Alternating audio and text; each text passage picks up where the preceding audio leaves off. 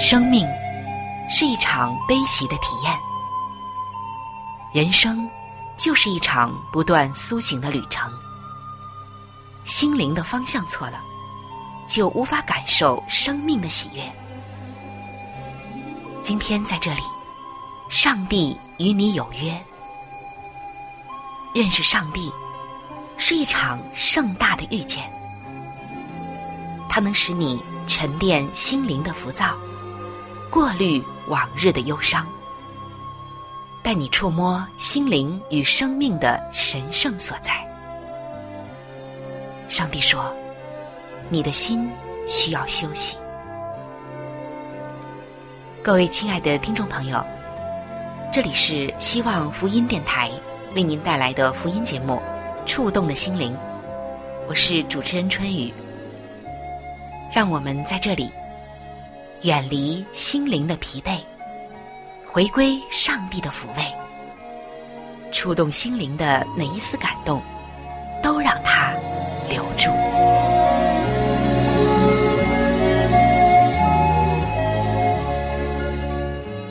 各位亲爱的弟兄姐妹，平安。欢迎走进触动的心灵。在最近的一段时间，你的日子过得还好吗？有没有觉得常常都是忙忙碌碌的，却不知道在忙些什么呢？好像这一天下来是那么快，但是究竟做了些什么事情，好像啊能想起来的又很少。就这样，一周、一个月、一年，慢慢下来呢。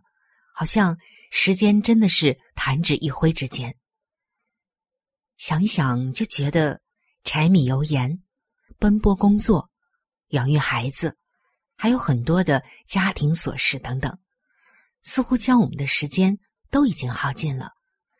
好像啊，这青春呢都已经走远了。是的，也许没有几个人是不忙的，因为有太多的事情。等待着我们去忙，也有许多的事情，我们必须要为他去忙。最近我看到三个字：忙、忙，还有忙。那可能很多的朋友已经猜到了，第一个忙是忙碌的忙，第二个忙就是盲目的忙，第三个忙呢就是茫然的忙。是啊，当我们太忙的时候。时间长了，好像就变得盲目了。而盲目之后，我们会有一种心境，叫做茫然。甚至我们不知道为什么会忙，可以说天天的忙个不停，已经是现代人最大的一个状态。在西方的社会里，多数人是以一个人的成就来衡量他成功与否。却很少有人会去关心一个人是否成长和成熟。一个艺术家的成就，是以他的天分和作品来评价的，而无视于他本人怎样。一个企业家的成功，是以他公司的大小和银行的资产来衡量，而并不是以他的家人如何看待他。至于他的胃溃疡，或者是。他与儿女们的关系如何，根本啊就没有人在乎。忙碌的活动本身并没有什么不对，重要的是要拥有健全的心理。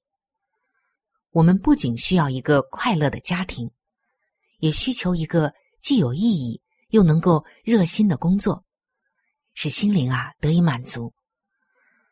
自古以来，最伟大的教师耶稣基督。也曾多年在木匠店里工作。最伟大的书《圣经》就写道：“如果有人不肯做工，他就不可吃饭。”这些经文呢，记载在《帖萨罗尼迦后书》的三章十节。然而，一个人如果总是身不由己、不眠不休的工作或者活动，那也可能反映出他本身问题的根源，就是。在他的内心啊，积存着过去没有解决的冲突，我们可以来看一看下面的这个例子，叫做“为赢得赞许而忙碌”。以约翰牧师为例子，我们所认识的这位约翰牧师，他多年来不断的鞭策自己，拼命的服侍，为的是建造一间大教会。他是一个非常可亲可爱的人，一向给人中规中矩的印象。然而，当约翰的父亲去世的时候，他整个的人崩溃了。在一个成长小组里，他分享自己的真实感受时，才突然醒悟到，原来自己从小就没有得到过父亲足够的爱和赞许，所以，他这一生都下意识的要努力赢得父亲的赞许，直到父亲去世之后。在追悼会上，当他在追悼父亲的时候，他才看清楚自己要建造一间大教会的真正动机。约翰诚实的面对自己的真实动机之后，他是否不再侍奉上帝呢？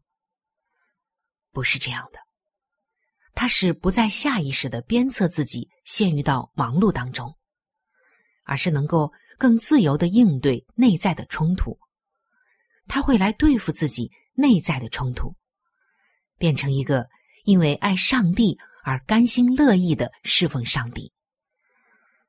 另一方面，当一个人认知自己真正的动机后，他整个的生活形态可能都需要有一番巨大的转变。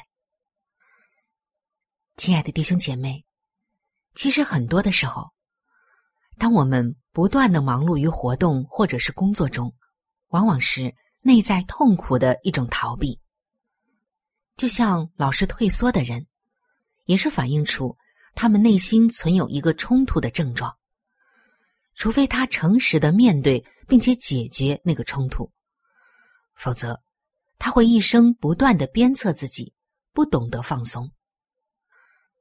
所以，越是在一些无厘头的忙碌中。我们越是要知道内心的自我冲突。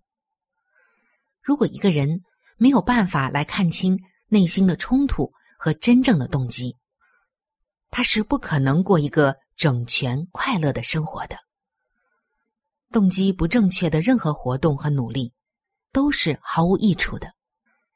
在《圣经·哥林多前书》的十三章一开始呢，就写道：“我现今把最妙的道指示你们。”我若能说万人的方言，并天使的话语，却没有爱，我就成了明的罗，响的钹一般。我若有先知讲道之能，也明白各样的奥秘、各样的知识，并且有全备的信，叫我能够移山，却没有爱，我就算不得什么。我若将所有的周济穷人，又舍己身叫人焚烧。却没有爱，仍然与我无异。所以在这段经文中，我们就看到，上帝其实啊是在告诉我们，我们做任何事情的动机是最重要的。那些表象，即使看起来再好，但是如果没有动机里真正的爱，都是徒然的。大家是否还记得耶稣走访伯大尼的故事呢？当你读《路加福音》的十章，马大和玛利亚的故事，就可以看到，马大他就是一个驱使自己拼命工作的人。其实他内心里有许多的事情困扰着。他是一个神经质的人，多忧多虑。他关心自己的表现或别人如何评估他，胜过于他和人之间的关系。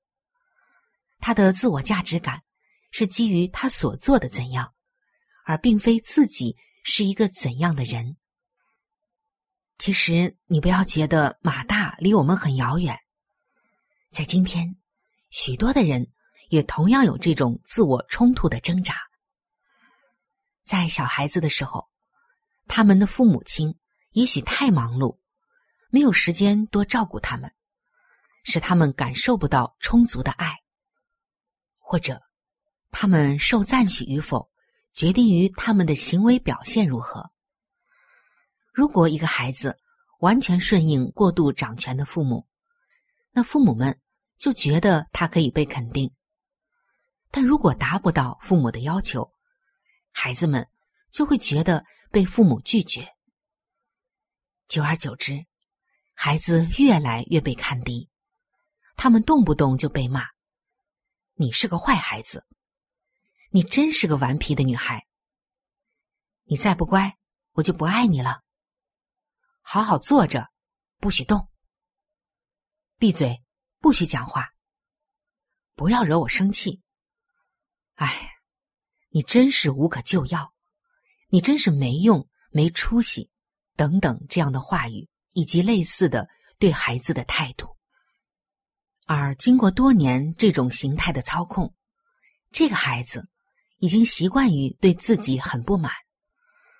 结果，他们的一生。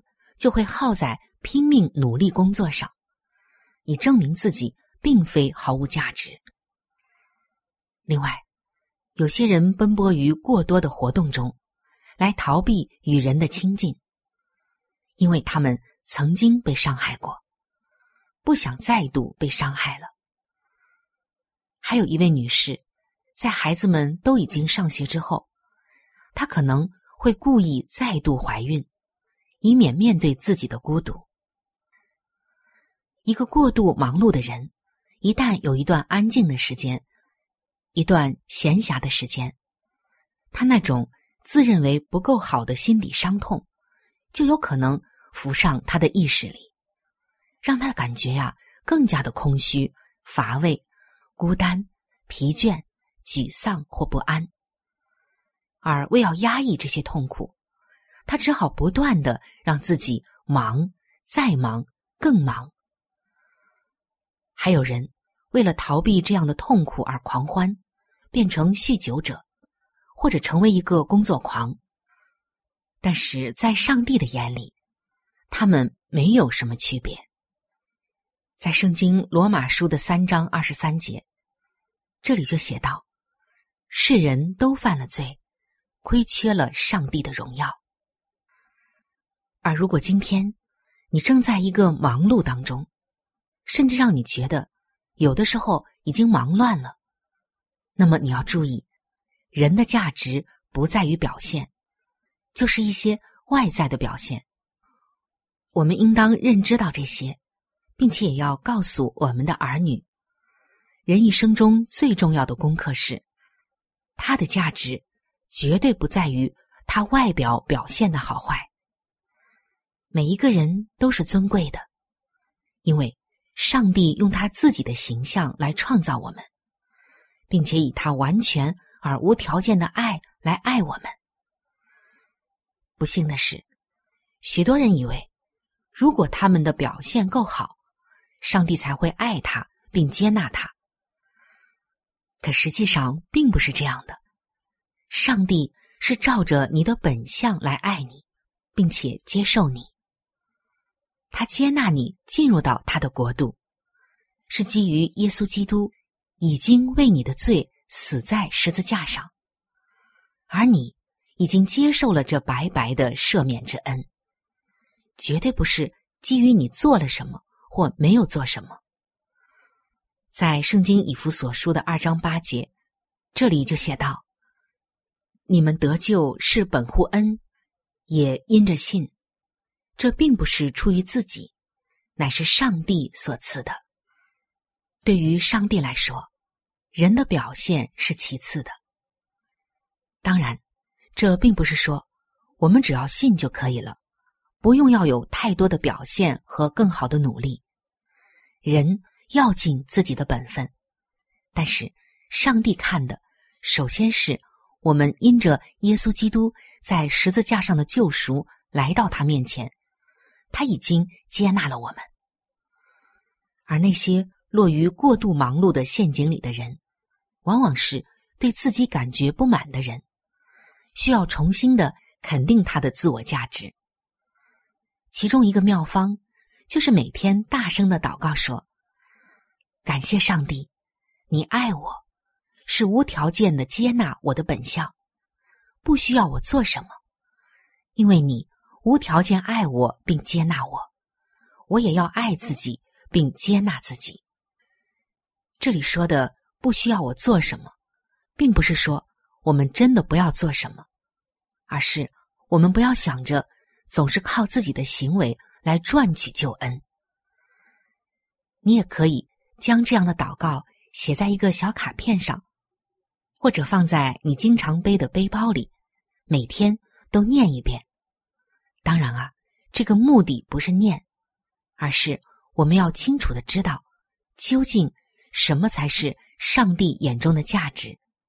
否则，我们一忙起来，可能又忘了，或者是忽略掉了。其实，在圣经中啊，耶稣一直在强调一件事情，叫做关系。我们看到，耶稣曾经对马大说：“马大，马大，你为许多的事思虑烦忧，但不可少的只有一件事。”玛利亚已经选择那上好的福分，是不能夺去的。耶稣说的到底是哪一件事呢？也许可以用一个简单的词来表达，那就是关系。耶稣的意思是说，做一个与人与上帝都有美好关系的人，是人生中最首要的事情。不管一个人有多大的成就。如果他与人的关系损坏了，他就不算是一个成功的人。他与上帝的关系也会受损。上帝的话告诉我们，一个基督徒必须学会去爱人，这样他对上帝的爱才是完全的。在圣经约翰一书的四章七到八节，这里就写道：“亲爱的弟兄啊。”我们应当彼此相爱，因为爱是从上帝来的。凡有爱心的，都是由上帝而生，并且认识上帝；没有爱心的，就不认识上帝，因为上帝就是爱。接下来的第九节又写道：“上帝差他独生子到世间来，使我们借着他得生。上帝爱我们的心。”就再次显明了，不是我们爱上帝，乃是上帝爱我们。换句话来说，一个人是否真正的接受上帝，并且爱上帝，与他建立美好的关系，要看他爱人、接受人，并与人建立关系的程度。而一个人是否能爱人、接受人，并与人建立美好的关系，也要看他是否能健康的爱自己，并接纳自己。正如耶稣所说的，不可少的只有一件事情，那就是你与自己、与他人以及与上帝的关系了。亲爱的弟兄姐妹，今天我们的分享呢就要接近尾声了，让我们再一次的想一想自己，我们是否忙碌过度了呢？在我们的忙碌中，动机究竟是什么呢？还是说，我们内心有太多的冲突，所以会导致我们表面上很忙呢？也或许，回到我们刚刚开始所说的，因为太忙碌，所以就导致人盲目，好像忘记了忙的目的，只是盲目的在忙。盲目过后，我们心中剩下的就是茫然了。今天的你有没有在这样一个状态里呢？耶稣要我们首先来面对的，那就是关系，与上帝的关系，与人的关系。无论你再忙，耶稣已经说，不可少的只有一件事，那就是你和你自己，你和其他人，还有你和上帝的关系了。而这一件事，我们做好了吗？还是我们已经在过度的忙碌中迷失了自己呢？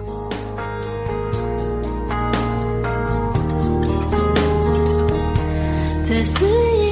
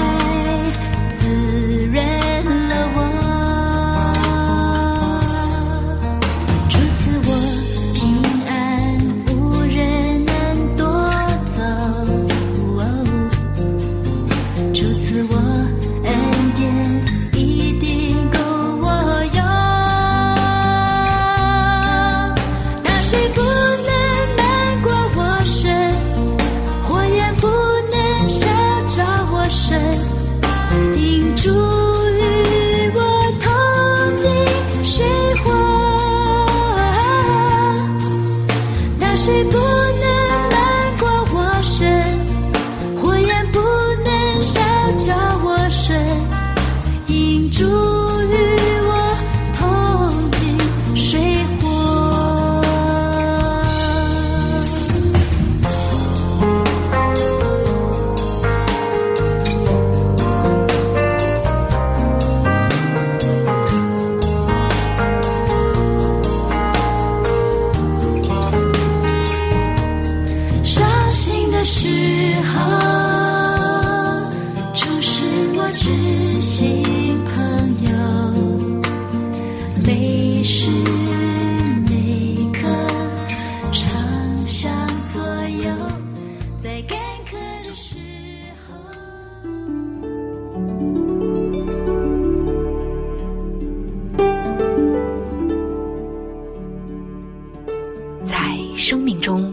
艰难的日子里，上帝让我每日和他亲近，经历他的同在。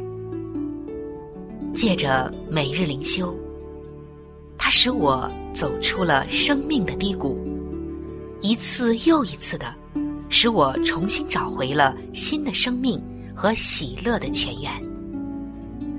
上帝借着每日灵修。来证明他的同在、看顾和关怀，使我与他建立起更加亲密的关系。要享有健康的属灵光景，就需要每日与主同行。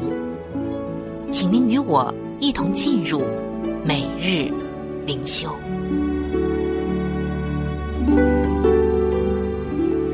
各位亲爱的弟兄姐妹。欢迎走进每日灵修，走进每日灵修，走进灵性的加油站，也走进上帝在每一天所对我们说的慈爱话语当中。